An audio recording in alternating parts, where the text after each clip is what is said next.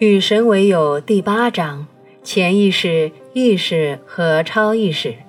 而现在，为了要你完全的了解，让我们略谈一谈经验的三个层次：超意识、意识与潜意识。超意识的层次是一个你完全觉察你在做什么的体验层次，在其间你知道并创造你的实相，这是灵魂的层次。你们大多数人都不是有意识的觉察你们超意识的意图，除非你们是。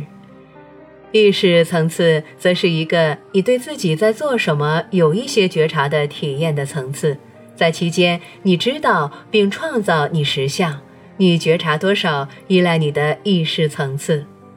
这是物质层次。当你对心灵道途有了承诺。你度过人生，一直在寻找提升你的意识或扩大你物质实相的经验，以包括并包容你知道存在的一个较大的实相。潜意识层次则是一个你不知道也没有意识的体验层次，在期间你创造你的实相。你潜意识的那样做，就是说你根本不大觉察到自己在这样做，更别说为什么了。但这并不是一个不好的体验层次，所以不要判断它。它是个礼物，因为它容许你自动的做事，好比长头发、眨眼睛或心跳，或创造出一个问题的即刻解答。然而，如果你没有觉察你选择了你人生的哪个部分去自动创造的话，你可能会以为你自己为人生的果而非因，你甚至会视自己为一个受害者。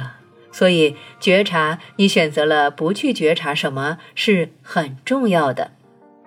以后在这对话将结束的时候，我再跟你谈觉察以及产生你们有些人称为开悟经验的不同觉悟层次。有没有办法可以同时在意识、超意识和潜意识层次设定同样的意图呢？有的，这个三合一的意识层次可以称为超觉意识。你们有些人也称它为基督意识或升高了的意识，它是全然整合了的意识。当你在这个地方，你是全然创造性的意识的三个层次变成了一个，你是所谓的圆融，但事实上还不止那样，因为在这里，就如在一切事里，全部大于部分之总和。超觉意识。并不只是超意识、意识和潜意识的一个混合体，它是当所有的都混合在一起，然后被超越了时所发生的事。你那时进入了纯粹的存在，这个存在是在你内的终极创造之源。所以，对一个具有升高了的意识的人，结果永远是意图的，而从来不是非预期的。的确，那是真的。而一个结果显得是非预期的程度，是在哪一个意识层次感知经验的直接指标，完全正确。所以大师是永远同意结果的人，纵使那结果显得并不有利，只因为他知道在某个层面他必然掌握了它。你现在了解了，你正开始理解一些非常复杂的事了，而那就是为什么大师是每样事都是完美的。好极了，你真的懂了。大师也许不是总能看到他所意图的结果之层次，然而他不怀疑，在某个层次，他将为后果负责，一点都没错。那就是为什么大师永远不批判某一个人、地或事的原因。大师明白，是他放他在那里的，他觉察到，在某个层次，他创造了他正在体验的东西。没错。而如果他不喜欢他所创造的，就得靠他自己去改变它。是的，在这个过程里没有定罪的余地。事实上，当你非难什么，你就是让它保持不变。这也是非常深刻、非常复杂的，你非常的了解了。就正如，如果我不了解它，那也是完美的，确实没错。我们所有的人一直都在我们完美的该在的地方。一点都没错，不然你不会在那里。而为了我们的进化，我们完全不需要别的，除了我们现在所有的还在经验着。你又说对了。而如果我们不需要任何东西的话，我们也就不需要信任神了。是的，那也正是我一直在说的。而当我们不需要信任神时，那时我们才实际上能信任神，因为那时信任一直不必要有一个特定的结果，而无宁是知道不论什么结果都是为我们最大的好处。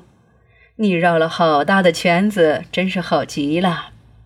这说法的美妙之处在于，不需要一个特定的结果，解放了潜意识，使他不必去思考你为何无法有一个特定的结果，而随之打开了到达你有意识的意图的特定结果之路。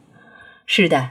你能将更多事情放在自动档上。当你面临一个挑战，你自动的假设事情会很顺利；当你面对一些问题，你自动的知道它会被处理好；当你遇到一个问题，你自动的了解它自己也会自动的替你解决了。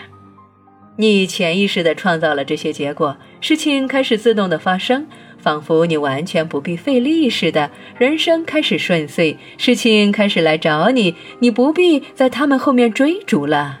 这改变的发生不需要有意识的努力，正如有关你真正是谁，以及你能是或能做什么，及能有什么负面自我打败、自我否定的思维是潜意识的习得的，所以他们也是潜意识的被解放的。你不知道自己是如何或何时捡起这些想法的，你也不会知道你是如何或何时放下了他们。只不过你的人生突然改变了，在你有意识的想一个念头及它在你的现实里展现之间的时间会开始缩减，最终它会完全消失，而你会即可创造结果。而事实上，我根本并没有在创造结果，只不过我了悟到他们已然在那儿，每一样事情都已被创造出来。而按照我的了解和我的感知，我在体验我能选择的结果。我看见你现在是个信使了，你是带来信息而不是寻求信息的人。你现在能明白地说出整个的宇宙论，你甚至将有关时间的真相也植入了你最后的声明里了。是的。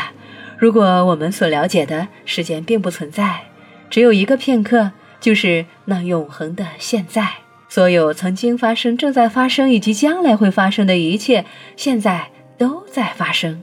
如你在与神对话的第三章里解释过的，像一个巨大无比的光碟。每一个可能的结果都已经被设定。我们借我们所做的选择体验我们产生的结果，就像一部电脑下象棋一样。电脑的所有走法都已存在。你经验的是哪一个结果，就看你怎么走。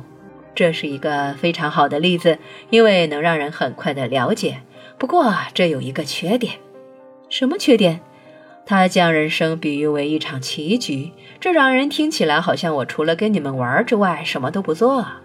没错，我就会接到有人来信，对那一点表示愤怒。他们说，如果与神对话关于事件与时间的说法是真的，他们会深感失望。如果最终我们什么都不是，只不过是个卒子，被一位神只为了他自己的娱乐而将我们在人生棋盘上挪来挪去的话，他们觉得很不爽。你认为我是那样的一种神吗？你知道的。如果你真的是这样认为，那就会是你看到的我的样子。人类数千年来一直对神有他们自己的想法，他们视我为那样。那么，这就是所有关于神的最大秘密。我就看起来像是你们看到我的样子。哇，是的，真的是哇。神会仿佛是你仿佛看到的样子，你想到的样子，所以你看到我是什么样子？我视你为一位给我力量去创造我选择的不论什么经验，并且给我去那样做的工具的神。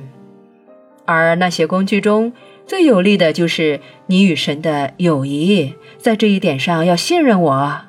我是信任你的，因为我学到了，我并不必一定要信任你。人生的过程本来就如是，信任是不必要的，唯有知晓，一点都不错。